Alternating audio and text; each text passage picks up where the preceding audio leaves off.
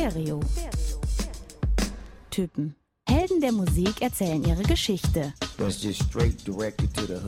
Die Menschen hinter der Musik. It's 100% me. Backstage, The essence of the Doors is Light My Fire. behind the scenes. Wir sagen immer ganz gerne Blumen Group und Lordy of Crack. Das sind wir. Es wird persönlich.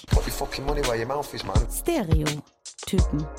Ein Podcast mit Marc Mühlenbrock und Tillmann Kölner. Moin Marc. Tag Tillmann. Das funktioniert. Also ich bin so stolz auf diese Alliteration, wie die funktioniert.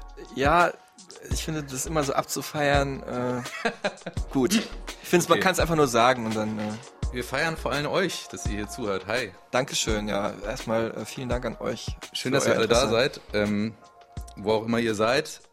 Stereotypen sind nicht wir. Wir sagen es nochmal kurz. Es geht um die größten der Musikgeschichte. Helden der Musik, die hier ihre Geschichte und ihre Geschichten erzählen. Das sind die größten Künstler aller Zeiten, kann man vielleicht sagen.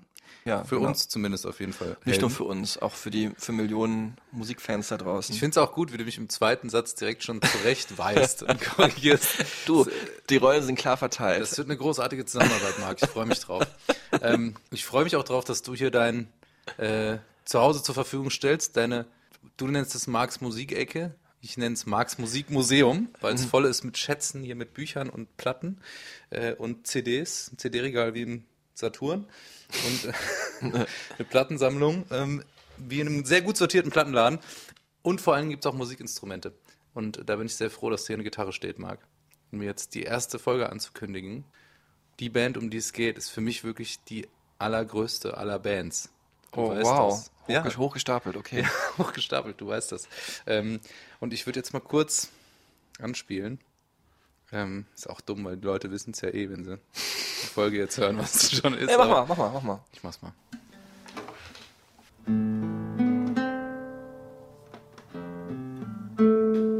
Okay, das konnte ich schon mal wesentlich besser. Ich hab's erkannt. Red erkannt. Hot Chili Peppers natürlich deine Favorite Band, Riesenband der Musikgeschichte.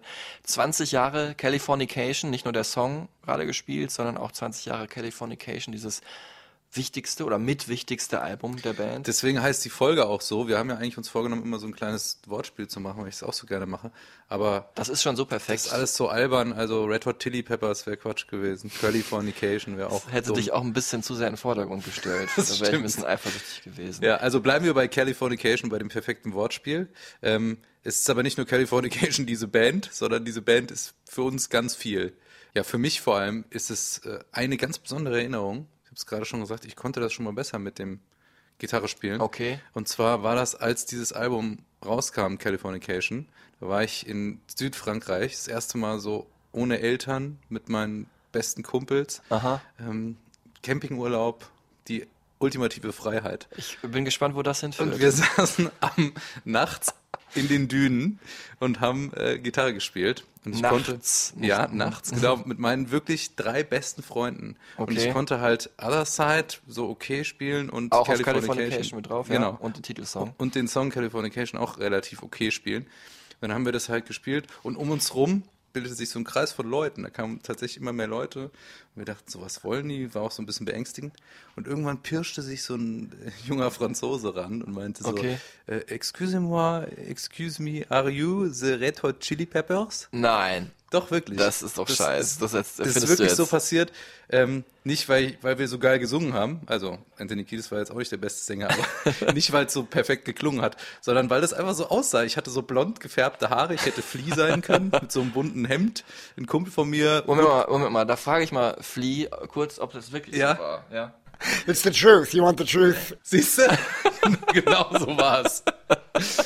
Okay, und du hast natürlich auch gesagt dann, Ja, ich habe gesagt, we, we, we, we are the Red Hot Chili Peppers. Ähm, nous sommes le Red Hot Chili Ich habe das dann Peppers. natürlich aufgelöst, dass wir äh, ein paar deutsche Jungs aus dem Vorort sind und da Urlaub machen. Aber dann hatten wir eine großartige Zeit mit diesen Franzosen und ganz vielen anderen Menschen da am Strand und haben äh, viel Kronenburg getrunken und die Red Hot Chili Peppers gefeiert. Geil, geil. Äh, was ich ganz cool finde, am Anfang haben wir es ein bisschen so uns vorgenommen, immer mal wieder zu machen, so eine Art Brainstorming. Äh, du hast jetzt schon gerade deine erste Erinnerung äh, erzählt, woran du denkst, wenn du an die Chili Peppers denkst. Ähm, Wir werfen uns mal ein paar Bälle hin und her. Also, wenn ich an die Chili Peppers denke, denke ich natürlich vor allem an Anthony und Flea. Ich denke an Funk, Rap, Punk. Ich denke an Zähne tatsächlich. Zähne? Ja, die haben alle merk irgendwelche Merkwürdigkeiten mit den Zähnen. Schief, Lücke, ausgefallen. Ja. Wenn du sagst Zähne, dann sage ich Szene. Und zwar äh, die Surf-Szene in L.A. damals. Stimmt, ja. Ich denke an äh, Socken auf dem Penis. Oh, Socken auf dem Penis, sehr gut. Über den Abbey Road ähm, Zebrastreifen gelaufen. Ne? Mhm. Dann sag ich Frauen, vor allem bei Anthony Kiedis, der war wahnsinnig, also wahnsinnig viele und wahnsinnig schöne Frauen immer gehabt. Als Freundin, ja. Ich muss an dich denken, an deinen Arm nämlich. Hast du Ach ja. äh, Tattoo. Ja, das wollte ich geheim halten. Nee, Quatsch, bringt ja nichts. Äh, Es ist mein einziges Band-Tattoo tatsächlich das Red Hot Chili Peppers Zeichen. Wollte ich schon immer haben. Erklär mal kurz, was ist es, diese, so, ein- eine Art Stern, ne? Der Stern, äh, ein Azteken-Symbol, was aber Anthony Kiedis sich selbst ausgedacht hat, selbst entwickelt hat. Hat eigentlich keine Bedeutung, sagt er. Aber es gibt natürlich Interpretationen. Okay. Das sind diese Kreuzpfeile, die in alle Richtungen zeigen. Wird interpretiert von den Fans. Es gibt immer irgendwie einen Weg. Ja, und das trifft ja dann auch wieder super auf diese Band zu, muss man sagen. Ich muss auch an äh, Drogen denken, wenn wir unser kleines Spiel weitermachen. Und ich denke vor allem immer wieder bei dieser Band von Anfang bis Ende an Kalifornien. Das stimmt. Und ich glaube, bei keinem Album wurde das so auf den Punkt gebracht. Natürlich, wie bei Californication, oben ist oben. Firstborn unicorn.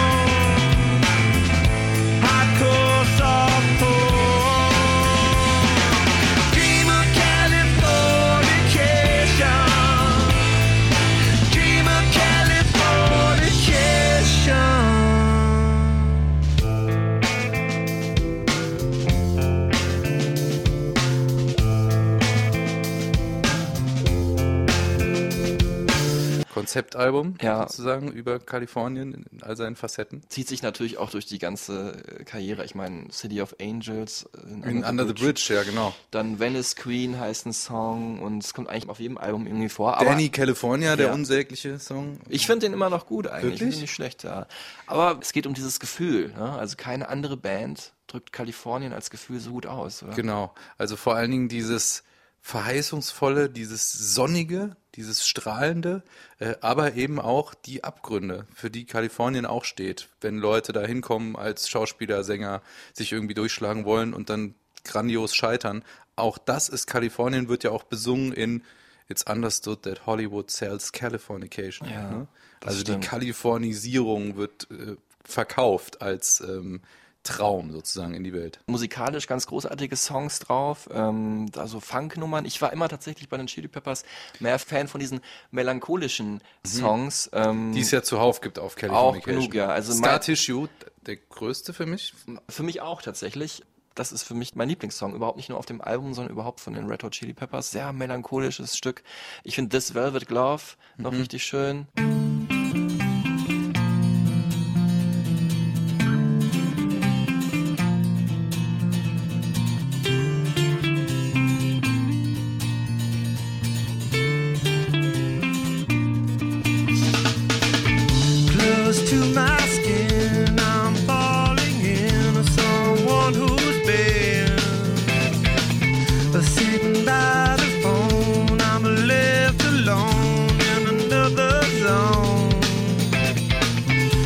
Californication und auch diese andere Single Other Side, die habe ich so ein bisschen drüber. Also das kann ich mir nicht mehr ziehen. Ist halt mittlerweile auch so ein bisschen so ein Hochzeitshit geworden, ne? Den man so gut Auch mitgrölen ja? kann. Hello, hello. Ist einfach insgesamt ein Album, was über was eine ganze Generation an Musikhörern oder wahrscheinlich mehr als eine beeinflusst hat. Ne? Also von wer damals Kind war, über Teenager, über Student, über auch ältere Rockmusikfans, die haben eigentlich diese Platte gehört.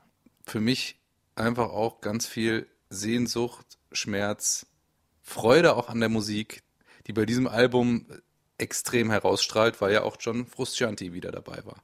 Und John Frusciante, der war so ein bisschen, ist so ein bisschen sinnbildlich für diese stetige Veränderung der Band. Ich habe jetzt in dem Vorfeld hier der Vorbereitung auf äh, unsere erste Folge Californication ähm, nochmal gecheckt. Also ich glaube, es gibt kaum eine Band in der Rockgeschichte, die so viel Veränderung durchlebt hat. Ob das jetzt gewollt war Mhm. oder nicht gewollt, weil irgendwie einer ist ja leider verstorben, ein Gründungsmitglied, dann wurden mal Leute gefeuert, dann sind welche freiwillig gegangen. Also es ist stetige Veränderung eigentlich, die eine Konstante, die von Anfang an dabei war, ist eigentlich fast nur Flea. I feel like for us, for the Red Hot Chili Peppers, the most important thing for me is that we are always moving and evolving and changing and growing and trying to give birth to something new. And um, the idea of like getting away from, from what we've already done and moving forward, you know, um, that that has a lot of significance for me. And, and when I say that, I don't mean abandoning what we've done before. I always want to keep the best parts of who we are, but growing and moving, you know. Flea war das, Bassist, einer der beiden Hauptprotagonisten äh, der Red Hot Chili Peppers und ähm, hat er uns kurz erzählt, dass sie eigentlich immer wieder sich verändern wollten. Ja? Flea auch Paradiesvogel und Mhm. äh, du hast ihn auch getroffen äh, in Paris. Da kommen wir später drauf, wie das war, ihn persönlich zu treffen und auch wie es war, Anthony Kiedis persönlich zu treffen, Ja. den zweiten Protagonisten dieser Band. Mhm. Ähm, wir müssen jetzt aber kurz mal die History hier erst nochmal kurz abreißen, damit alle wirklich ins Boot geholt werden, was man über diese Band wissen muss, bevor man die dann persönlich kennenlernt auch, ne? Es ist ja so eine, so ein, ja, so ein Haufen von Rebellen, ne? Also das finde ich eigentlich das Geile, muss man sagen. Ähm, und äh, die sind zusammengekommen in LA in einer Highschool. Übrigens, äh, Anthony Kiedis kommt gar nicht daher, der kommt aus äh, Michigan, also glaube ich Grand Rapids oder so, oder Detroit. Auch eine große Musikstadt. Und ist dann halt ähm, dahin gezogen und waren so ein bisschen da überall die Außenseiter, ne? So ein bisschen so, aber wo dieses Außenseitertum auch ähm, Wurde auch abgefeiert. abgefeiert, ja. Und Man war halt der Outcast. Ähm, einerseits dadurch, dass das alles so Immigrantenkinder waren. Kiedis ursprünglich mal litauische Wurzeln und äh, Flea heißt eigentlich Michael Balzari, ungarisch-irische Wurzeln, aber in Australien geboren. Und dann gibt's noch Hillel Slovak am Anfang, das war der erste Gitarrist, der wurde in Israel geboren.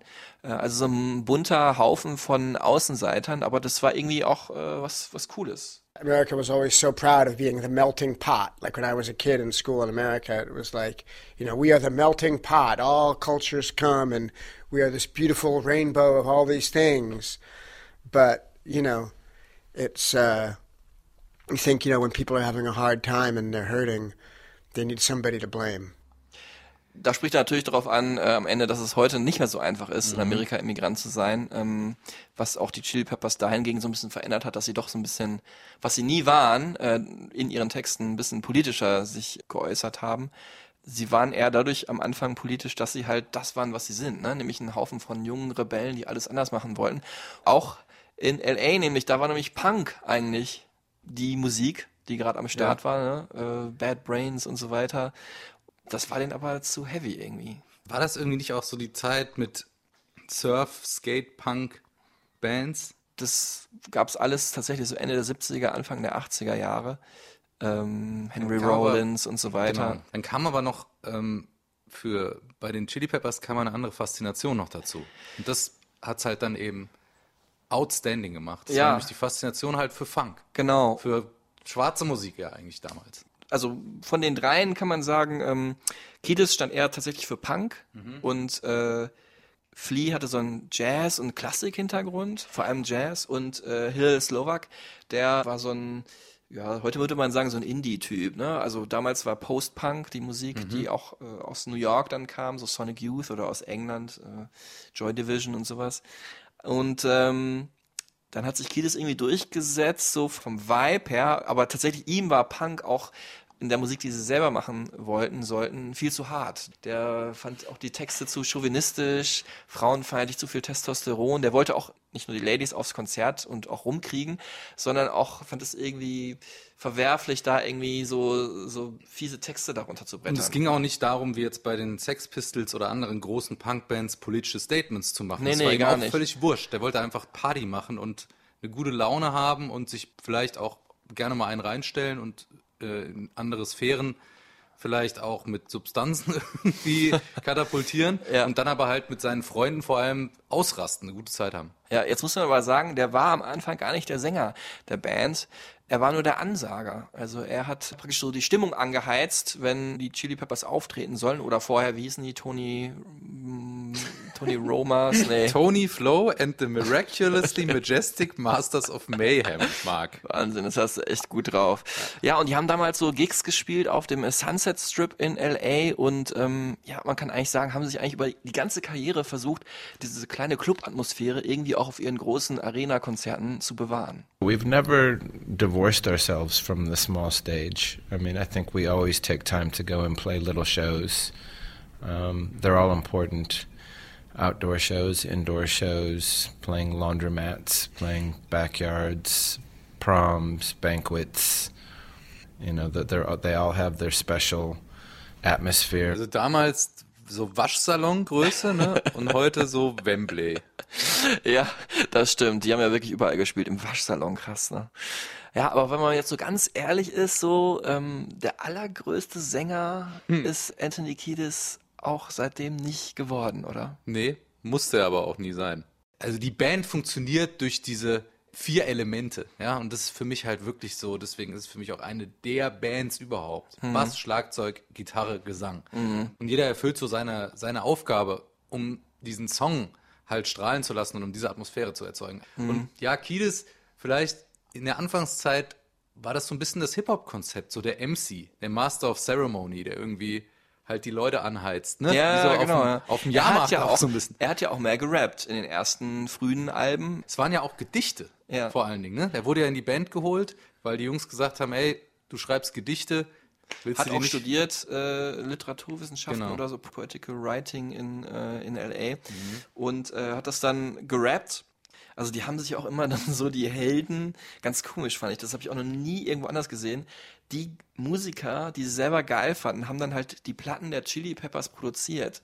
Also die haben nicht gesagt, wer ist der geilste Produzent, sondern haben Andy Gill oder Jill, ich weiß nicht, wie man es ausspricht, von ähm, Gang of Four Mhm. genommen. Post, die Post-Punk-Band oder sagen wir mal die Post-Punk-Band mit dem höchsten Renommee damals und der hat das erste Album produziert, haben sich unglaublich äh, verkracht, äh, The Red Hot Chili Peppers hieß es auch. Und das zweite Album, ähm, dann in Detroit produziert von George Clinton, dem Funk-Gott, Ja. überhaupt dieser ja, Opa kann man sagen, mit den bunten, bunt gelockten Haaren und irgendwie Stoff im Haar und so weiter. Funk-Legende, muss man sagen. Und die hatten einfach Bock auf den Sound und haben gesagt, ey, produzier doch mal unsere Platte. Ja, Freaky Styly war das genau. Und ähm, dieses Funkige, finde ich, haben sie ja nochmal später zur Perfektion geführt. Natürlich auf äh, Blood, Sugar, Sex, Magic, aber auch schon vorher. Die haben ja auch immer relativ viele Covers gemacht. Nämlich äh, hier dieses Stevie Wonder-Hit, Higher Ground. Ach ja, Higher Ground, Für mich genau. ist es ein Chili Peppers Song inzwischen. Ich habe den auch erst als solchen kennengelernt. Auf Mother's Milk. Ja,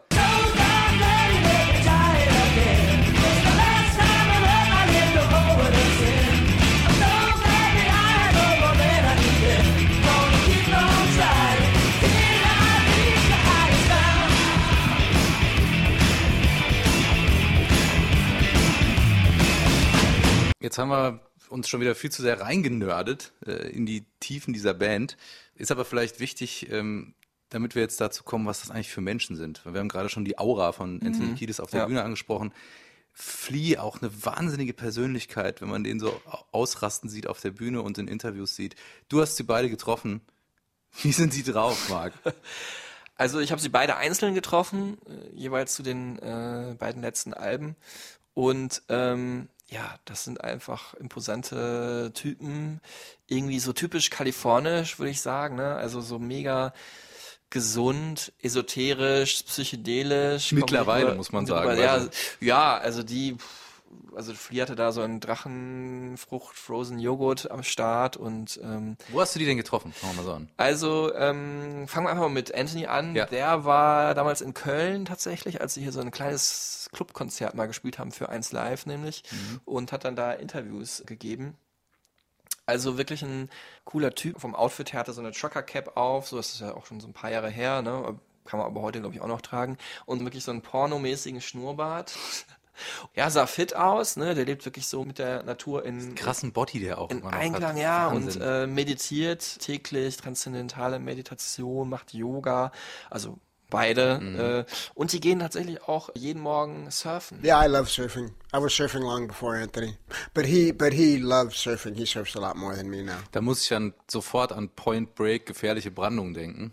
Den Film mit Keanu Reeves, in dem die Red Hot Chili Peppers, vor allen Dingen Anthony Kiedis auch eine Rolle spielt. Ja. Nämlich so eine Surfbande, die nebenbei auch noch Banken überfallen, mit Oder, so Masken auf. oder umgekehrt. Oder eigentlich Bankräuber, die nebenbei auch noch surfen, ja, so könnte man es auch sagen. Lebt von der Ästhetik und Coolness der Film. Ja, Catherine und er, Bigelow. er spielt einfach sich selbst. Also, wenn Außer, ihr, dass er keine Banken überfällt, muss man Das dazu- stimmt, aber guckt euch den Film an. Dieses Outlaw-Ding, Bankenüberfallen, passt auch schon sehr gut irgendwie zu ihm. Äh, Und man kriegt einfach nochmal ein, ein cooles Bild. Ich würde sagen, es ist das Bild, was er auch gerne zeichnet, so, aber er ist auch so, also man wird ja dann auch irgendwie zu das, was man gerne werden will, wobei das ist, glaube ich, viel zu deep und so gut kenne ich ihn dann doch nicht. Ich will mir nicht hier anmaßen, äh, zu sagen, wie er wohl wirklich tickt. Also tatsächlich als erstes fiel mir die Zähne auf. Ne? Sie hat ja wirklich so dreieckig abgeschnittene Zähne, so, ne? Also, es, also als wenn so eine richtig riesen Ecke jeweils fehlt. Das kennt man aus dem Video zu Give It Away. Da kann man das sehr gut sehen in Nahaufnahme, wo er da so ganz Ja. schnell rappt und dann I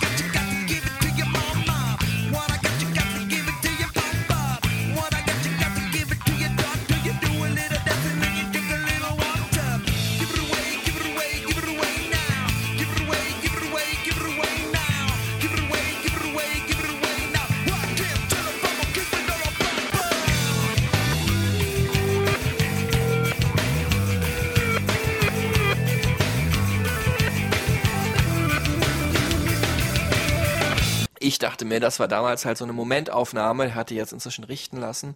Aber irgendwie fand ich es auch cool, dass es nicht gemacht hat. So, es war irgendwie, er steht einfach dazu. Der ist einfach aus, auf den Straßen da irgendwie so halb groß geworden. Ist ja mit zwölf nach L.A. Vielleicht, Marc, ging es ihm wie mir.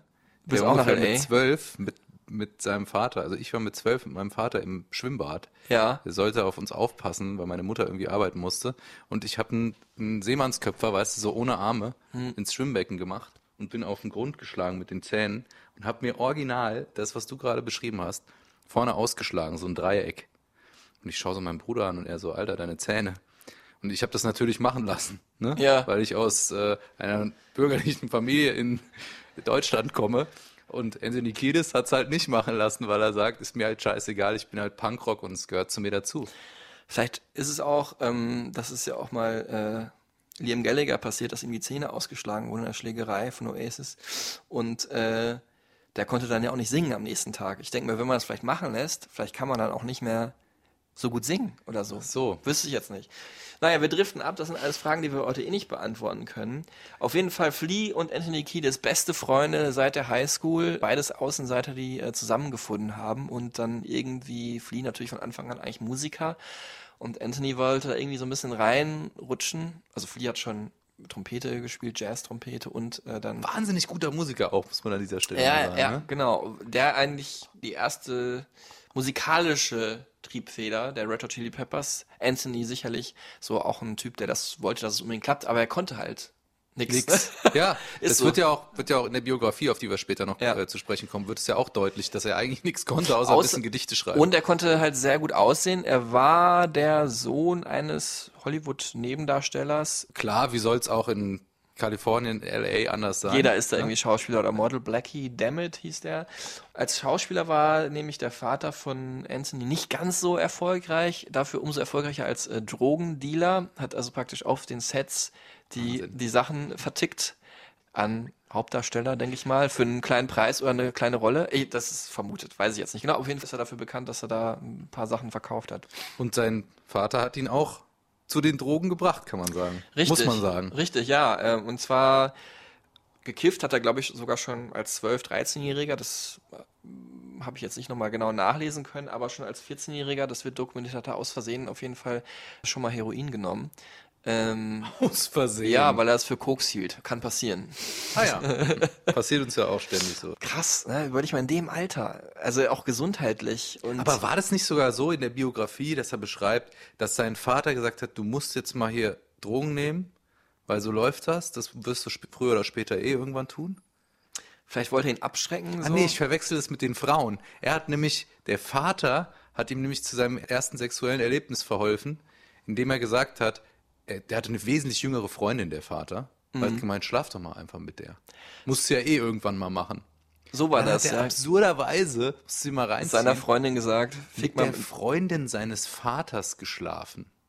Also Okay. was, was da allein schon psychisch dann los ist bei dir im Kopf. ja, er ist ja auch inzwischen selber Vater und kann da auch von dieser ganzen doch etwas merkwürdigen Erziehung, die er genossen hat, aber auch äh, dem was Positives abgewinnen. My dad was um, incredible uh, with introducing me to culture and art and um, literature, and you know, he really wanted to share the world with me, and, and that really helped shape who I became in a positive way. So, you know, I had a grandfather who was a master of patience, so I can kind of you know dip into that experience and you know obviously things that were that were too adult for me at a young age I, I feel no need to share with my son like I think he should be a kid for as long as he can there's there's no rush to grow up um, there was for me but that was a different era Also er hat ihn in die Kultur eingeführt, kann man sagen. ne? Nicht nur in die Drogenkultur oder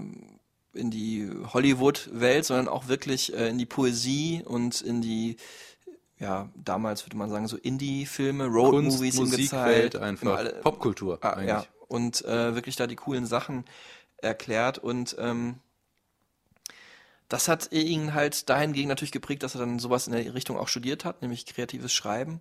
Und das hat ihn natürlich auch als Songschreiber für die Chili Peppers ja, prädestiniert. Es ist bis heute so, so wie es gelesen und es mir erklärt hat, dass Kiedis natürlich die Texte schreibt, das ist eh klar, aber er findet halt auch die Gesangsmelodien. Insofern kann er nämlich doch was musikalisch, äh, dass die anderen äh, halt Jam und, also die anderen, damit meine ich heute Josh Klinghoffer, den äh, Gitarristen, äh, Flea und, und äh, Chad Smith. den Drummer, genau. Die Jam oft und er erkennt dann manchmal irgendeine schöne Passage daraus, eine Melodie raus und ähm, da fallen ihm dann Texte zu ein und er findet eine Gesangsmelodie dazu, die er drüber setzt und so entstehen, entstanden, muss man sagen, weil das letzte Album ist ein bisschen anders gewesen, das aktuellste, äh, The Getaway, aber bis dahin entstanden eigentlich so immer die, entstand immer so die Musik von den äh, Red Hot Chili Peppers. Like I write a lot at the piano, you know. And so if I come when I come in a rehearsal studio and I play something for the guys, hey you guys, I got this idea on the piano, listen to these chords, this melody, whatever I got, this rhythm. I play it. And like, okay, cool, yeah, let's let's make a song out of that. So then I go pick up my bass, Josh has his guitar, and we, we play a version of what I did on the piano, but it goes to something be com- something completely different. You know what I mean? And it loses the original thing. It might be good, might be bad, but it loses what it, my original intention. Ja, also äh, Anthony Kiedis äh, flasht sich da rein äh, in, seine poetisch, in seiner poetischen Welt und entwickelt irgendwelche Gesangsmelodien und verarbeitet dann eigentlich immer höchst autobiografisch ähm, darin auch irgendwie, äh, in den Texten auch irgendwie, was in seinem Leben passiert. Ne? Und da geht's dann halt eben viel um Leben in Kalifornien, oder? Und alles, was dazugehört. ja, von äh, den äh, Stars, ne, von man hat es geschafft, man feiert, man äh, macht Party, man trifft eine schöne Frau, man hat Sex, man nimmt Drogen zusammen, man, Man stürzt ab. man stürzt ab, man ist traurig, die Frau verlässt einen, äh, man ist einsam, man genießt die Freundschaft zu seinen Bandkollegen, ähm, man macht einen Roadtrip, Roadtrippin. Road tripping with my two favorite allies. Fully loaded, we got snacks and supplies. It's time to leave this town, it's time to steal away. Let's go get lost anywhere in the USA. Oft ist es viel abstrakter, aber generell, äh, Anthony Kiedis sagt halt, es, ist, es gibt für ihn wirklich keine, keine Regeln, wenn man einen, einen Song schreibt. Generally speaking, you know, I think there's room for anything and everything in the world of lyrics, from the most personal experience possible to the most um, uh, ethereal, nonsensical concept for a song lyrically, it, it's all good. I mean, there's no rules. Und das ist auch so ein bisschen der American Dream, ne? Oder der Californian Dream. Jeder kann alles sein, jeder kann alles erreichen. Das hat Anthony Kiedis vor allem immer gelebt, das hat diese Band immer gelebt. Genau. Die haben immer ihr Ding gemacht und sind teilweise hart gefallen. Also auf die Fresse geflogen. Wirklich ja. auf die Fresse geflogen, haben keine Kohle gehabt, der hat in seinem Auto gelebt. Er war drogenabhängig, so das ist alles kein Waldspaziergang, was die da gemacht haben, um da hinzukommen, wo sie jetzt sind. Und das hat er mir auch nicht alles in diesem halbstündigen Interview erzählt. Und nicht, dass ihr äh, das denkt, sondern das haben Tilman und ich auch nachgelesen in der Autobiografie ähm, von Anthony Kiedis, Scar Tissue. Ist zum Glück nicht übersetzt worden. Der Titel heißt aber Narbengewebe. Also Wie ein Song auch Der- auf äh, haben wir gerade schon gesagt, äh, der wahrscheinlich für mich der schönste Song überhaupt von den Chili Peppers.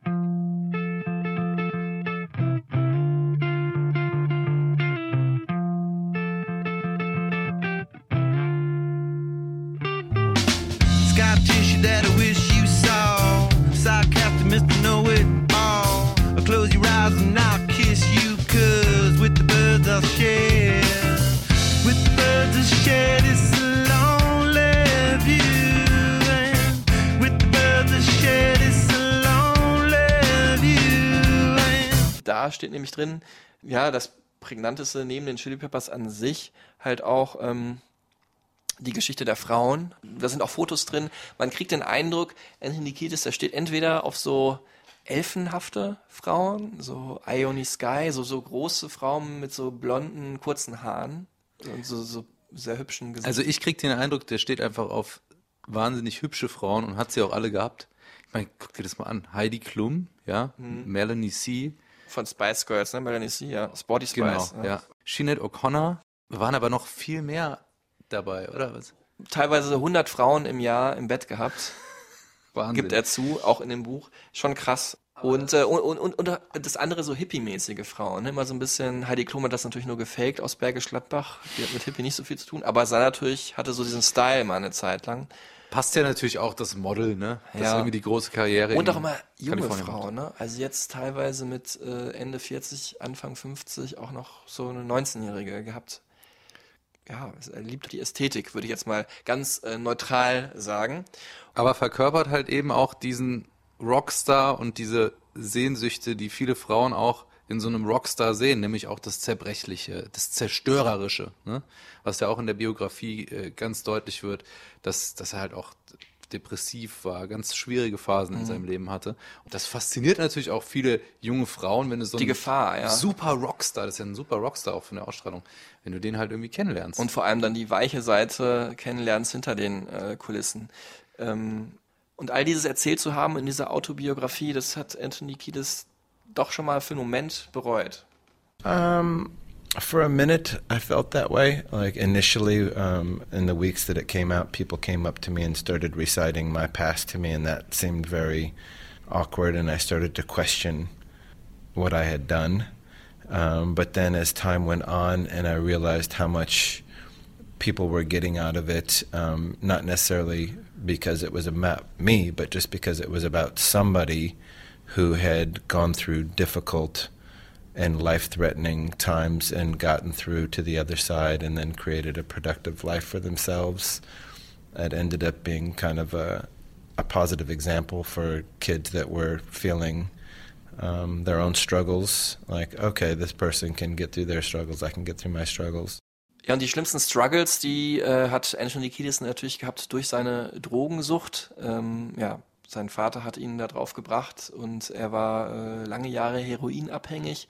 Flea zum Beispiel hat in Anführungsstrichen nur gekifft. Also wahrscheinlich hat das andere auch mal ausprobiert, aber ähm, inzwischen aber auch von losgekommen. Genauso wie äh, Kiedis auch äh, von Heroin. Ähm, ich weiß nicht, welche Erinnerung du hast, wenn man diese Autobiografie liest, Scar Tissue von Kiedis. Da wird am Anfang wirklich detailliert dann beschrieben, wie er halt den Drogen verfallen ist und wie halt er halt dann Heroin genommen hat, was ja wahrscheinlich die schlimmste Droge überhaupt ist, weil es einfach eine unglaublich hohe Sterbensrate hat.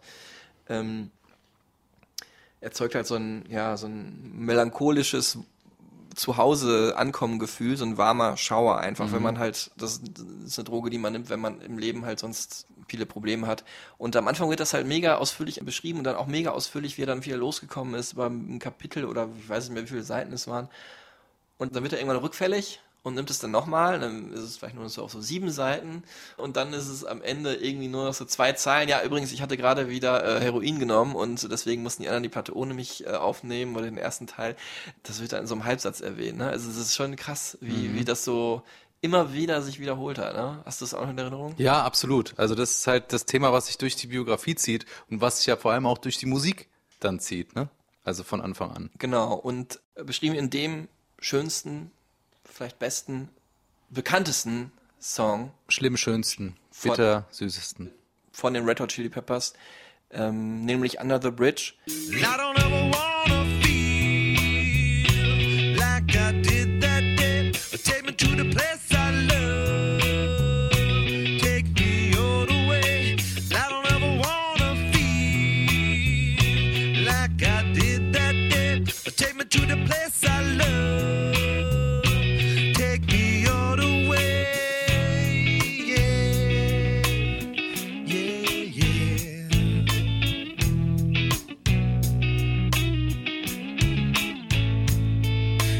da hatte Anthony Kiedis am Anfang ein bisschen Sorge, dass, es, dass er zu viel da von sich selber preisgibt. When I wrote the lyrics to Under the Bridge, I felt that way. And I didn't really think it should be a song because it seemed a little too personal. But uh, Rick Rubin disagreed and suggested that we put it to song. Rick Rubin hat er jetzt schon erwähnt, der äh, eigentlich mit dem nach dem Album dann Bl- Blood Sugar Sex Magic mit dem Album zum Stammproduzent Genau. geworden ist, der Chili Peppers, Richtig. bis zum aktuellen Album The Getaway. Bis kurz davor. The genau, Getaway ja. haben sie mit Danger Mouse äh, Gemacht, gemacht genau. zum ersten Mal dann Ganz anders. in der ganzen Historie. Musik sozusagen. gemacht und äh, vorher war ja Rick Rubin eigentlich der Macher der Beastie Boys, aber als sie ihn rausgeworfen hatten, die reden ja bis heute kein Wort mehr miteinander, ähm, ist er dann zu einer anderen Jungs-Kombo übergesiedelt, nämlich äh, zu den Chili Peppers. Und eigentlich muss man sagen, auch so ein bisschen was wie der fünfte Mann, der ganz stilprägend immer war Ja. für den Sound der Chili Peppers, Rick Rubin. Chili Peppers äh, ist so ein bisschen wie so eine, so eine gute Serie. Da gibt's halt nicht nur die Hauptdarsteller, da gibt's auch ganz viele wichtige Nebenrollen, die immer wieder kommen, die entscheidende Rollen spielen. Rick Rubin natürlich. Dann eine sehr traurige Rolle, Hillel Slovak. Hillel Slovak, der äh, Gitarrist der ersten Besetzung eigentlich, ne? der äh, einen Drogentod gestorben ist. Genau. Auch an Heroin, äh, also nicht auch, er ist an Heroin gestorben und hat also auch Heroin genommen, wie Anthony Kiedis. Was dann ähm, auch bei Kiedis dazu führte, dass er erstmal den Drogen abgeschworen hat, aber auch das nicht, also er hielt, glaube ich, ein paar Jahre, aber Mhm. ähm, ist dann auch wieder rückfällig geworden. Ja, sowas macht natürlich was mit einer Band, ne?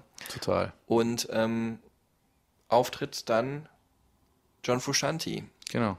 Also Mother's Milk, erstes Album, wo er dabei war. kein besonders wichtiges Album, würde ich sagen, in der Band. Würden die. Hardcore-Fans anders sehen, aber ich würde mich als Hardcore-Fan bezeichnen. Ja, auf jeden Für Fall. mich fängt das aber auch erst richtig an mit den Chili Peppers, mit Blood Sugar Sex Magic, weil das war einfach ein Gamechanger in alle Richtungen. Das ist immer noch so ein wahnsinniges Album, so, so komplex und so wunderschön und so vielseitig, wenn man sich das jetzt heute noch anhört. Ja, ist ja viel funkier noch als 91 Acclaim. rausgekommen, ne? Ja, September, glaube ich, oder sowas. What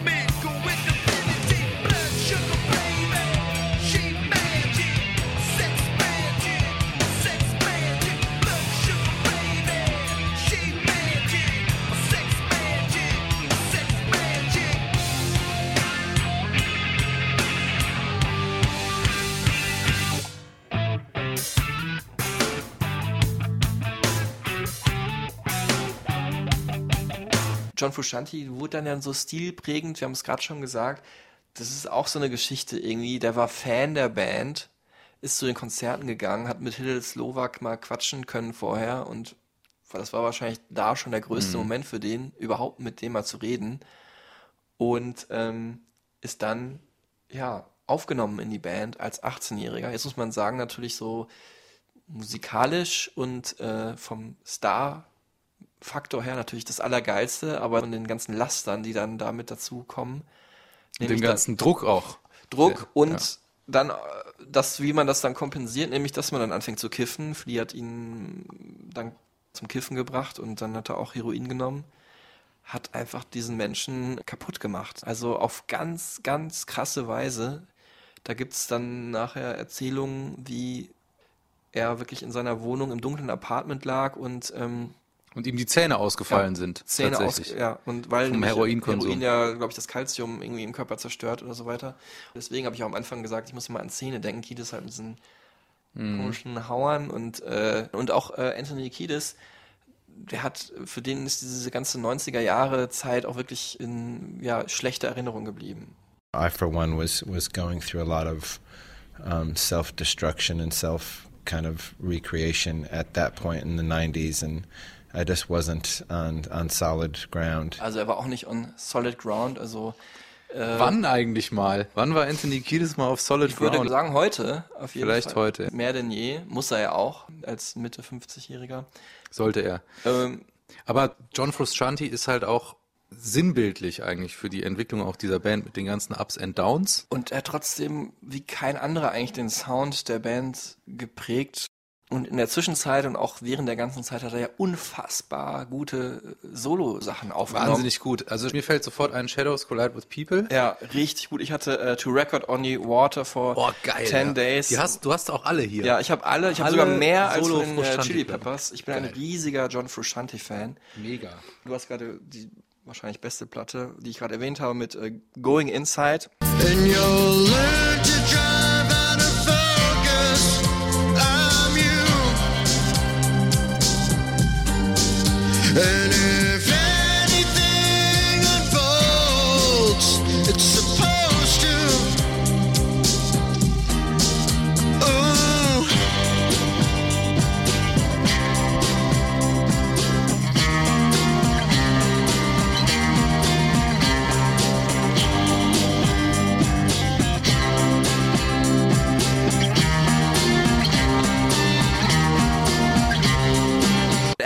sehr merkwürdige äh, Sachen gemacht, ne? äh, Neanderthal Death and Usually Just a T-Shirt Das war schon echt teilweise auch absurde Heroinmusik dann. und avantgardistisch und jetzt auf den letzten Alben ja auch der Gitarre abgeschworen, so, so Retro-Drum-Beats gemacht. Ein- Genau. Also ich meine, da muss man sich vorstellen, er ist für mich einer der größten Gitarristen aller Zeiten. So eine Wärme erzeugt in seiner Musik und so eine so eine Filigranität und Ja, und manchmal auch so eine Lebhaftigkeit, Ja. also alles, was das Leben auch ist, irgendwie so pathetisch es klingt, aber Ja. äh, durch diese Gitarre kommuniziert. Ja, und, und so eine Melancholie. Und äh, ja, dann ist er halt zurückgekommen, um dieses, dieses Kapitel Chili Peppers für ihn so zu beenden, wie er es beenden möchte, nämlich mit äh, Californication, mit By the Way, die bis heute für mich beste Chili Peppers Platte Wahnsinnig eigentlich. gute Platte auch. Auch die Platte, wo er äh, und Flea sich ordentlich immer in die Haare gekriegt haben, weil nämlich äh, ja sich am Ende Frusciante durchgesetzt hat und eine sehr melancholischere, weniger funky mäßige Platte, was natürlich für einen Bassisten scheiße ist. By the way, aber auch wunderschön finde ich da vor allem die ähm, Gesangsstimmen. Mhm. Ja, das fing bei Californication an, dass Rick Rubin gesagt hat, äh, der hat wirklich die in, in so ein Hotel eingemietet mit Blick über den Ozean in irgendwo in LA oder so Mhm. und hat dann die Mikros so aufgebaut, dass die alle aufs Meer gucken konnten. Vier Ah. Mikros und hat den hat die dann so Beach Boys Chöre singen lassen. Ah. Und das ist auf, auf By the Way, vor allem in dem Song By the Way, hört man es auch wahnsinnig gut. Also diese Mehrstimmigkeit. Standing in line to see the show tonight, and there's a light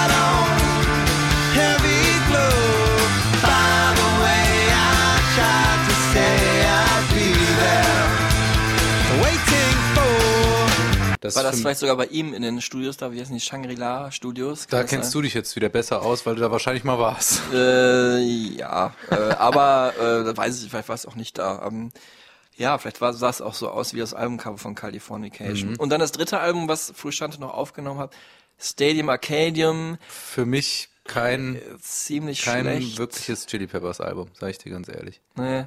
Ja, aber John Frusciante hat die Band dann jetzt auch zum zweiten Mal und letzten Mal wahrscheinlich verlassen, nämlich schon, äh, also auch schon wieder ein paar Jahre her.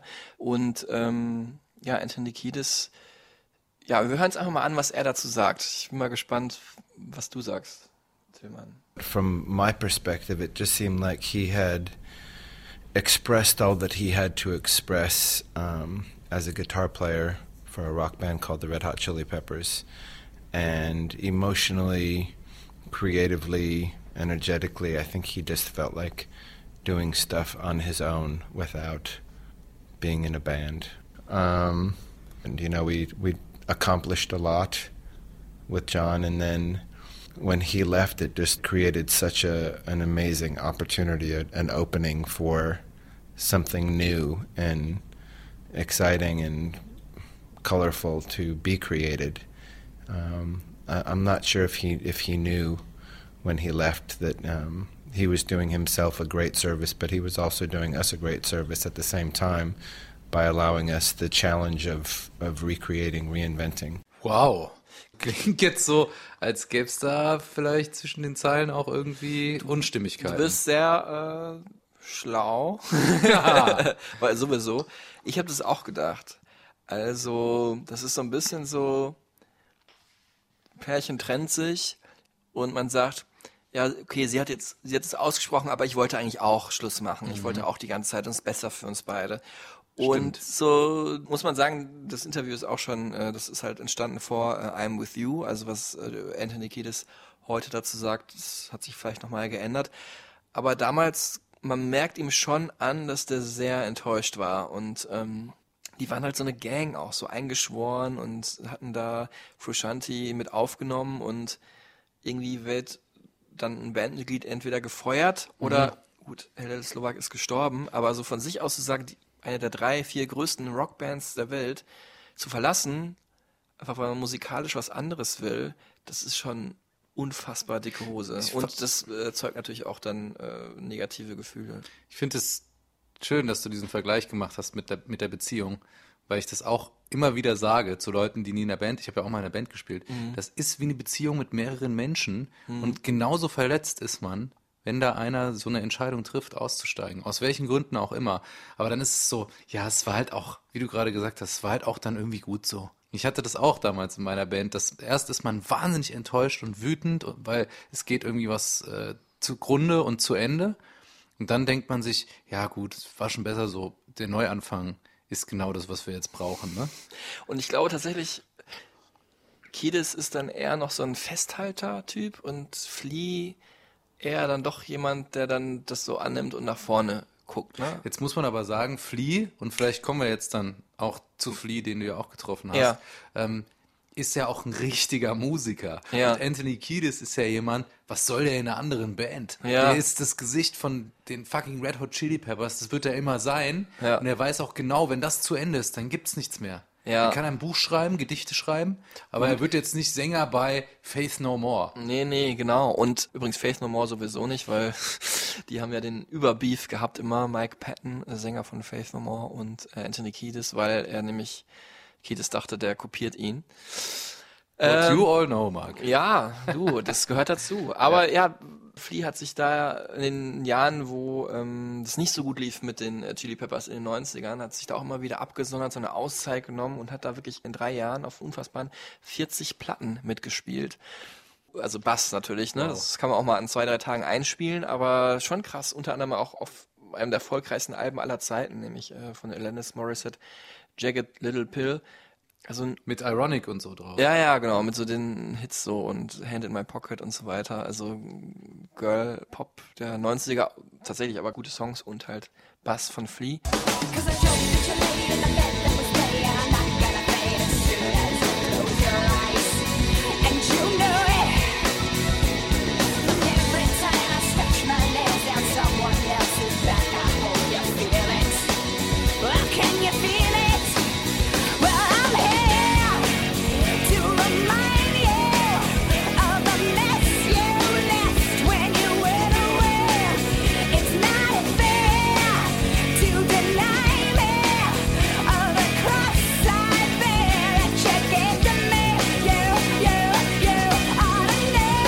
Und dann hat er Musik gemacht mit Damon Albans Afrika-Projekt äh, Rocket Juice and the Moon, dann äh, mit Tom York von Radio zusammen bei Atoms for Peace mitgespielt.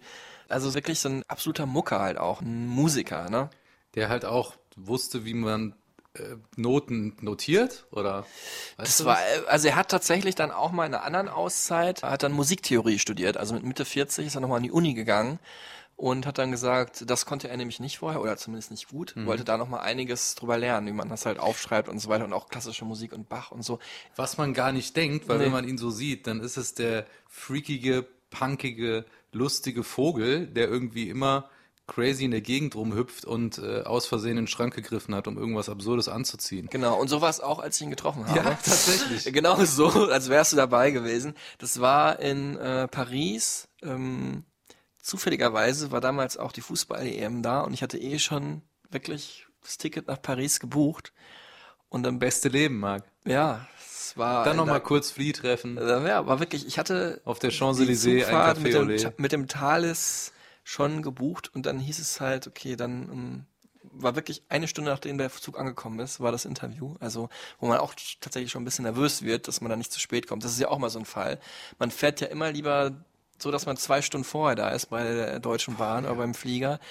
Wenn dann irgendwie wieder was zu spät kommt, dann fährst du für nichts durch Deutschland oder wo auch immer hin und hast dann am Ende nichts in der Tasche. Ja, vor allen Dingen so jemand kannst du einfach nicht warten lassen. Nee, es gibt tatsächlich so die Situation, wenn man so irgendeinen jüngeren Indie-Künstler trifft, den lässt man natürlich auch nicht gerne warten. Ich lasse niemanden gerne warten.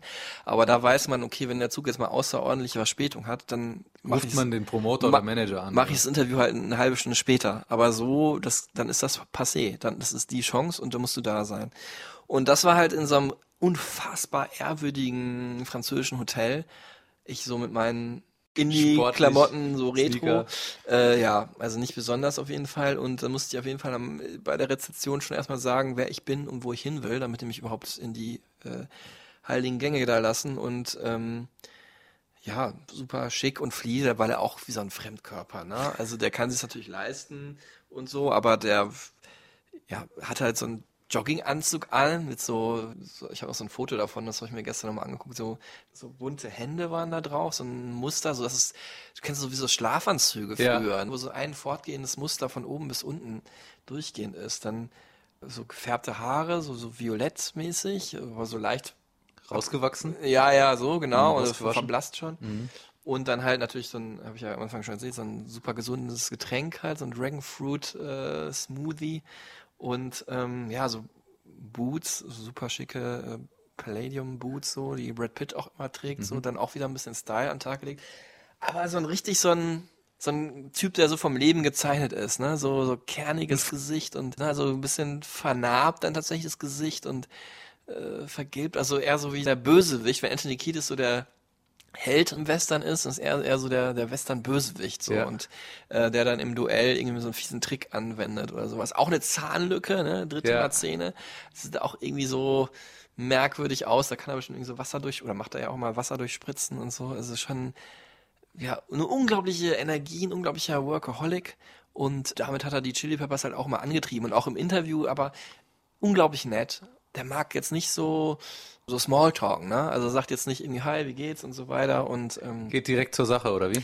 ja, der will lieber dann über Politik reden, sehr politischer Mensch, so hat über äh, Trump natürlich abgelästert und ähm, generell über Formen der äh, Demokratie und wie weit Demokratie vom Kapitalismus halt leider zerstört wird und so. Also das ist dann schon interessant. I'm not a patriotic person. I love the United States. I've lived there since I was um, four years old, and I love it. It's a beautiful country, full of beautiful things, but I don't love it any more than I love, you know, France or Zimbabwe or New Zealand or Portugal or Denmark. You know, I love human beings. I love nature. I, I love, uh, you know, sentient beings vibrating in a loving way. also ein sehr gebildeter Mensch, ist aufgewachsen mit Jazzmusik. Sein Stiefvater halt ein Jazzmusiker und wollte auch als allererstes Jazz-Trompeter werden. Äh, Das war so sein Ding. I grew up with jazz. You know, my stepdad was a jazz musician, and when I was a kid, I wanted to be a jazz trumpet player. And uh, for me, it's my my favorite kind of music. You know, um, yeah, I like all kinds of music, so it's hard to say, but it's such an incredible form of expression that works on so many levels. You know, like like it's rockin', it's spiritual, it's intellectual, it's soulful, it's sexy, it's romantic, it's violent, it's intense, it's free, it's tight and arranged. It's everything you could ever want in music. You know. Ich habe ihn echt vor Augen, wie er das erzählt. Ja. Wenn man jetzt das in so eine Boygroup-Kategorie packen würde oder zum Beispiel vergleicht mit den Spice Girls, die alle nach ihren Eigenschaften benannt sind, Ja. dann ist er auf jeden Fall Freaky Spice, oder? Ja, Freaky Styly Spice. Freaky Styly Spice und er ist ja auch nicht nur Musiker, sehr guter Musiker und eben der Paradiesvogel bei Red Hot Chili Peppers, er ist ja auch Schauspieler äh, oder halt vor allem Schauspieler gewesen, ne? Ja. Schauspieler war er bei äh, Fear and Loathing in Las Vegas. Big Lebowski, Big Lebowski und jetzt zwei Sachen. Ja. Da ähm, zeigt sich der Nerd. Das habe ich nicht mehr in Erinnerung. Bei Zurück in die Zukunft hat auch mitgespielt, Teil 2. ach krass. Das hätte ich nicht gewusst. Ich Und nicht. Teil 3 auch. Wahrscheinlich irgendein Bösewicht, würde ich sagen. Wahnsinn. Und in den letzten Jahren halt auch ein recht großer Film, Baby Driver. Mhm. Äh, hat er auch mitgespielt und auch wieder in Ganoven. Also es scheint ihr überhaupt, also bei Big Lebowski war halt so, hieß, glaube ich, so Teil der Band Autobahn. Das war so ein Kraftwerkverschnitt und ja, hat er auch einen äh, Räuber gespielt. Also das scheint sich irgendwie so ein bisschen durchzusetzen bei ihm, so dieses Image. Was halt echt absurd ist, wenn man nochmal auf sein, du hast seine musikalische, sein musikalisches Genie schon angesprochen, dass er eben auch eine Jazz-Sozialisation hatte, hat er gerade nochmal erzählt. Aber sein Bassspiel ist legendär. Ja. Also ich als ehemaliger Bassist fliehe dieses ganze Slappen, dieses Poppen, dieses Funken, dieses Jazzen, was er da, also wie er halt einfach, der ist halt eins mit diesem Instrument. Flea ist ein Bass, eigentlich, für mich. Und äh, man fragt sich auch, es gibt ja so Menschen, bei denen hat der Tag mehr als 24 Stunden. Wann schafft er das alles? Er ist auch noch ein Philanthrop. Finde ich mal ein schönes Wort. Äh, Ich, um das auch mal, konnte ich das auch mal droppen. Also spendet sehr viel von seinem Geld, macht sehr viel Charity-Aktionen, hat ein eigenes Konservatorium gegründet für Kinder aus sozial schwachen Verhältnissen, die auch Musiker werden wollen, weil er ja auch, also ich würde nicht sagen, er ist in sozial schwachen Verhältnissen aufgewachsen, aber er hat auf jeden Fall das mitgekriegt, wie das sein kann. Ne? Ähm, jetzt haben wir Anthony Kiedis kennengelernt, Flea kennengelernt als die zwei Säulen, tragenden Säulen der Red Hot Chili Peppers, die du persönlich getroffen hast. Chad Smith ist halt immer dabei irgendwie, ne? Also es ist nicht so, dass man Ich dass glaube- man da so viele Assoziationen hat. Der ist halt so für mich so so ein American Guy immer mit seiner Basscap, der am Schlagzeug sitzt und, halt so die Bank ist. Der ist so das Fundament dieser Band, oder? Genau, so ein Will Ferrell-Typ. Mhm, Ähm, genau. Sieht sehr ähnlich aus wie Will Ferrell, ja. Das ist ja auch mal der Running Gag. Ähm, ja, ich meine, du, du warst in der Band. Ich habe nie in der Band gespielt. Es kann ja auch nicht gehen, wenn da vier so Paradiesvögel sind. Nee. Ne? Er ist der, glaube ich, der Ausgleichende, der wirklich so die Balance ist zwischen diesen beiden Verrückten und diesem noch viel verrückteren, der ab und zu dazukommt, John Frusciante, Mhm. und dann immer wieder seine Abstürze hat und eigentlich so überhaupt keine Kontingenz da reinbringt. Ich fand auf jeden Fall ganz interessant, dass er als er ist ja zusammen mit John Frusciante in die Band gekommen, also zum selben Album zumindest zu Mother's Milk und ähm, sollte dann hervorspielen und da hat er so eine Fokuhila halt gehabt. Steht in dem Buch drin auch äh, von Anthony Kiedis. Also heute ist es ja wieder einigermaßen in, aber damals, so Ende der 80er halt, hat sich halt davon, sag ich mal, der Assi vom äh, coolen Typen unterschieden, indem man nämlich, der Assi hatte eine Fukuhila und der coole nicht. Und da haben die ihm gesagt, okay, du spielst ja echt gut und so, hast es auch direkt hier aufgegriffen, was wir wollen und äh, schneid dir die Haare ab und dann bist du in der Band. Ist auch selber noch eine halbe Stunde zum Überlegen, ist halt zurückgekommen, hat die Haare aber dran gelassen und hat gesagt, also wenn ihr mich wollt, dann kriegt ihr mich auch mit den Haaren. Und haben die gesagt, okay, der hat Eier, äh, nehmen wir so. Ja, Attitude Ja. ist halt auch, also dafür steht Chad Smith für mich auch. Aber lass uns mal ähm, wieder in die Jetztzeit kommen. Genau, Die Chili Peppers heute. ja. Ähm, Und damit neigt es auch hier schon so ein bisschen im Ende wahrscheinlich. Ja. Ne? Danke schon mal bis jetzt fürs Aushalten. Wobei wir äh, jetzt noch stundenlang darüber reden könnten, aber wir müssen uns immer wieder zusammenreißen, Ja. uns kurz zu fassen, um es nicht zu ausufern zu gestalten. Hier. Ähm, ja, wo sind die Chili Peppers heute? Also The Getaway war für mich wieder ein Album, was ich wieder hören konnte. Ja, Bei I'm With You, da war ich so ein bisschen raus, weil Stadium Arcadium halt so wahnsinnig schlimm für mich war. Das hat, da, ich habe mich so gefreut, es war ja auch ein Doppelalbum. Ähm, das war aber auch einfach zu viel, ja. Und es hat mir einfach dieser rote Faden für ein Album gefehlt, den die Chili Peppers für mich immer hatten. Und es war zu pop ambitioniert. Was sollte das da mit Danny California? Ich verstehe es bis heute nicht. natürlich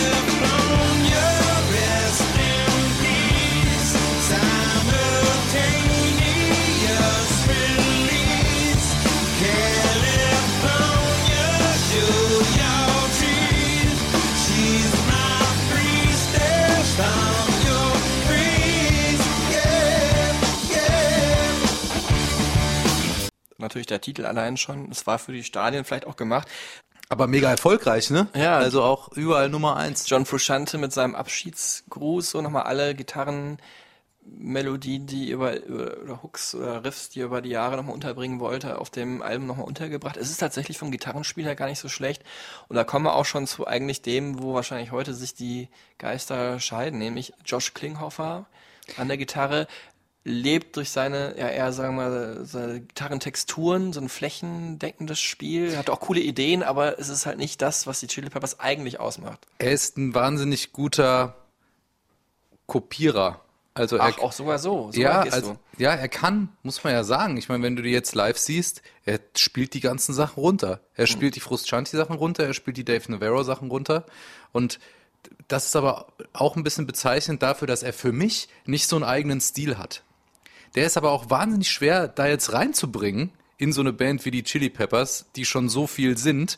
Und er kommt da jetzt spät dazu. Er ist auch wesentlich jünger Also auch wieder so ein bisschen die Frusciante-Story, als Fan dann Teil der Band zu werden. genau das Küken. Ja. Ähm, du hast ihn auch erlebt mal, ne? Josh Klinghoffer. Ja, genau. Der war auch im Interview dabei und äh, genauso wie ich es jetzt sage, so war es auch so ein bisschen. Äh, er war ein sehr netter, höflicher Typ, aber auch super schüchtern und ja, natürlich ist auch so, wenn dann da die Journalisten sitzen, die stellen dann Fragen zur Bandgeschichte, da er, maßt er sich nicht an, äh, irgendwie was so zu sagen. Ne? Also der hat ein paar Sachen zu seinem Gitarrenspiel gesagt und ähm, hat aber auch immer gesagt, fast jeder Satz endete mit But I don't know, Anthony, you have to say uh, if it's different. Ne? Also wenn so nach mal nach seiner Meinung halt äh, gefragt, weil er auch natürlich gar nichts dazu sagen konnte, wie es halt vorher war oder was jetzt anders ist.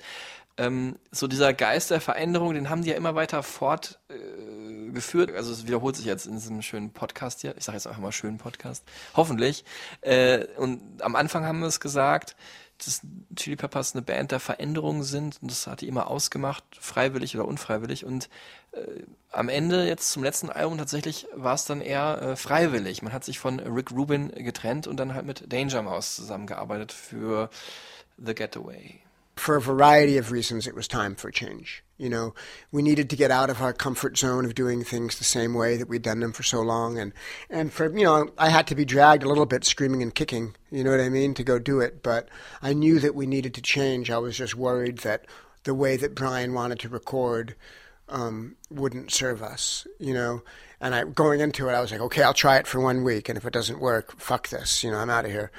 But um, on the first day, it was great, and every day was great. Und tatsächlich, du hast gesagt, die Platte The Getaway hat dann doch schon wieder Spaß gemacht. Was er übrigens meint mit Veränderung, ähm, das sei noch kurz gesagt für die absoluten äh, Musiknerds. Vorher haben die halt immer gejammt und dann hat Kiedis da so ein paar Melodien rausgefiltert und Gesangsmelodien, habe ich ja vorhin schon erzählt. Und ab da ähm, war es halt so, dass die ins Studio gegangen sind und da schon ihre Songs schreiben sollten. Ne? Brian Burton, aka Danger Mouse, halt ein Typ, der das Studio an sich als Instrument benutzt, anders als jetzt Rick Rubin, der ist, der eher so ein Aufnehmer, so ein Recordist. Ein Engineer. Ja, sozusagen. genau. Halt eine ganz andere Herangehensweise.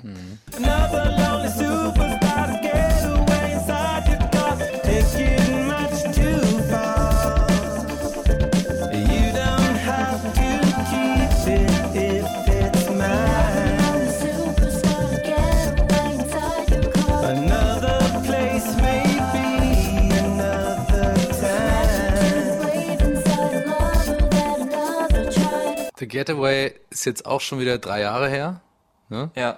Können wir jetzt eigentlich gleich ein neues Album erwarten oder wie geht's jetzt weiter? Was glaubst du mit den Chili Peppers? Kommt da überhaupt noch was? Da kommt was, aber auch eher was zum Lesen erstmal. Ähm, Anthony Kiedis hat ja seine Autobiografie schon rausgebracht, Scar Tissue, und jetzt wird halt Flea nachzählen, der andere große Kopf der Chili Peppers. Jetzt oder Flea heißt die wahrscheinlich dann. Tilman Kölner ist auch ein Meister der Wortspiele. Ähm, auf jeden Fall Acid for the Children soll das Buch heißen, das eigentlich schon letztes Jahr oder auch schon mal davor das Jahr rauskommen soll.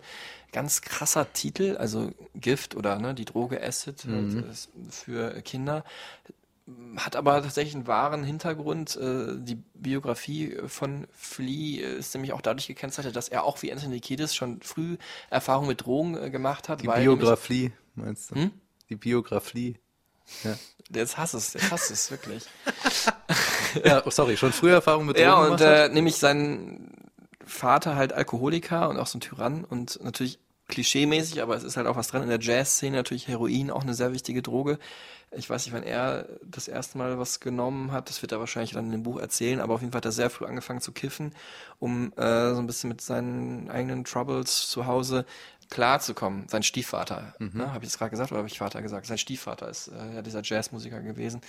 Und ähm, ja, und äh, das wird so ein bisschen so eine Rückschau sein, vor allem auf die Zeit vor den Red Hot Chili Peppers und dann vielleicht auf die Anfangstage noch. Also es geht nicht so sehr um die, die Band an sich. Well, in my life, I mean, you know, uh, the pain and suffering, you know, that we all go through. I think it's the same for all of us. I think the vehicle that gets us there is um is different for everybody. But I mean, we all set ourselves up for a lot of pain and a lot of suffering, and uh,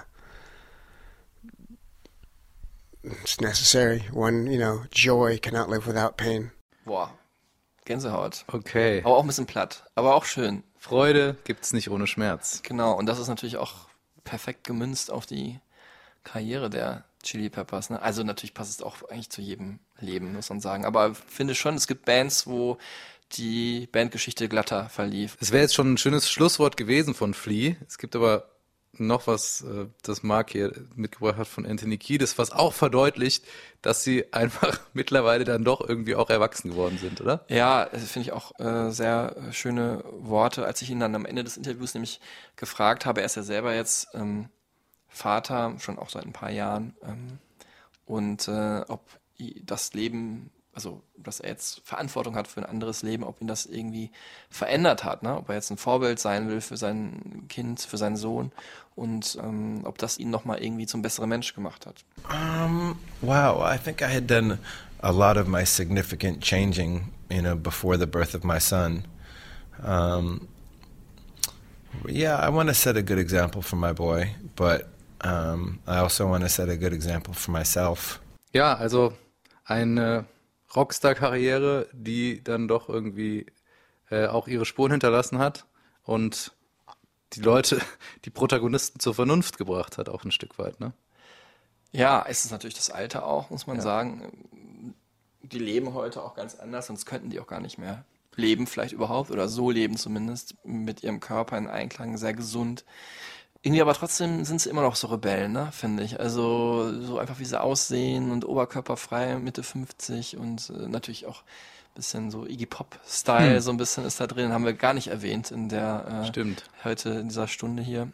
Äh, Wir haben vieles nicht erwähnt. Vieles, ja. Ähm, Ist äh, aber auch wahrscheinlich, unmöglich. ja, wahrscheinlich gut so, ähm, damit man das hier auch noch hören kann, ohne dass man ähm, seinen Job kündigen muss, weil das hier drei, vier Stunden am Tag dauert, sich so eine Folge anzuhören. Das wollen wir nicht.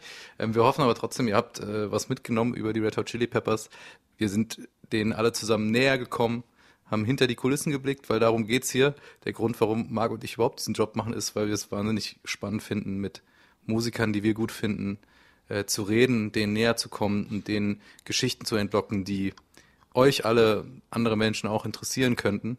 Und äh, ein Grund, warum wir das hier machen, ist, ähm, weil wir auch dann immer sehr gerne die Best-of-Liste der, der Songs dieser Künstler für euch zusammenstellen. Ja, es ist natürlich für mich immer die schönste Aufgabe, so, so Playlisten zu machen. Äh, wir haben uns vorgenommen, pro, pro Band oder Musiker oder Musikerin, um die es da geht, dann so eine, das ist gar nicht so eine mega ausufernde Playlist zu machen von zig hundert Songs, wo wirklich alles drin ist, also keine Anthologie, sondern wie so ein Greatest Hits Album, so 20 Songs vielleicht. Ich sehe dir hier gerade schon an, dass es dir bei den Chili Peppers äh, schwerer fallen wird, äh, diese Liste zu machen, weil du wirst die kompilieren. Ähm, ich Ja. werde vielleicht, ich werd vielleicht ein, zwei Sachen reindringen. Beim nächsten Mal bin ich dann vielleicht eher dran. Ich kann schon mal spoilern, sie wird auf jeden Fall anders als die Greatest Hits Platte, die sie selbst rausgebracht haben. Ja. Und äh, die kann man sich dann nebenbei anhören. Also ihr könnt auch äh, coolerweise immer wieder stoppen, diesen Podcast und dann vielleicht einen Song spielen, über den wir gerade reden und euch das nochmal anhören, dann weiterhören oder hört es danach durch oder wie auch immer. Oder ihr hört nur die Musik, dann hört ihr das ja aber eh nicht, von daher ist es ein bisschen paradox. Egal, äh, ich ver verzettel mich hier gerade, Tillmann, hilf mir. Ja, ich helfe dir. Spotify äh, wird es diese Liste geben. Äh, unsere Best of der Red Hot Chili Peppers. Ähm, und wir hoffen, dass ihr in der nächsten Folge wieder dabei seid, wenn wir, weißt du schon, Marc, worum es geht? Ja, es wird um meinen Namensvetter gehen, äh, Mark Ronson. äh, Oh. mit dem ich aber sonst nicht so viel gemeinsam habe, außer wir sind ungefähr gleich groß. Aber Über den Josh Homme gesagt hat, der bestgekleidete Mann, er sieht aus wie ein Gangster im Urlaub. über mich hat er das gesagt. Ich, Über Mark Ronson hat Josh Homme von Queens of the Stone Age das gesagt. Das wäre auch schon ein geiles Schlusswort, aber äh, wir, Wir lassen lassen- ganz am Ende nochmal Künstler zu Wort kommen, ne? Ja, lassen wir nochmal Flea zu Wort kommen. Es hat für mich so ein bisschen was, was jetzt kommt, wie so das Ende von so einem Trickfilm von äh, Bugs Bunny. Tschüss zusammen. Tschüss und danke. Thanks for listening, you little rascals. Why you gonna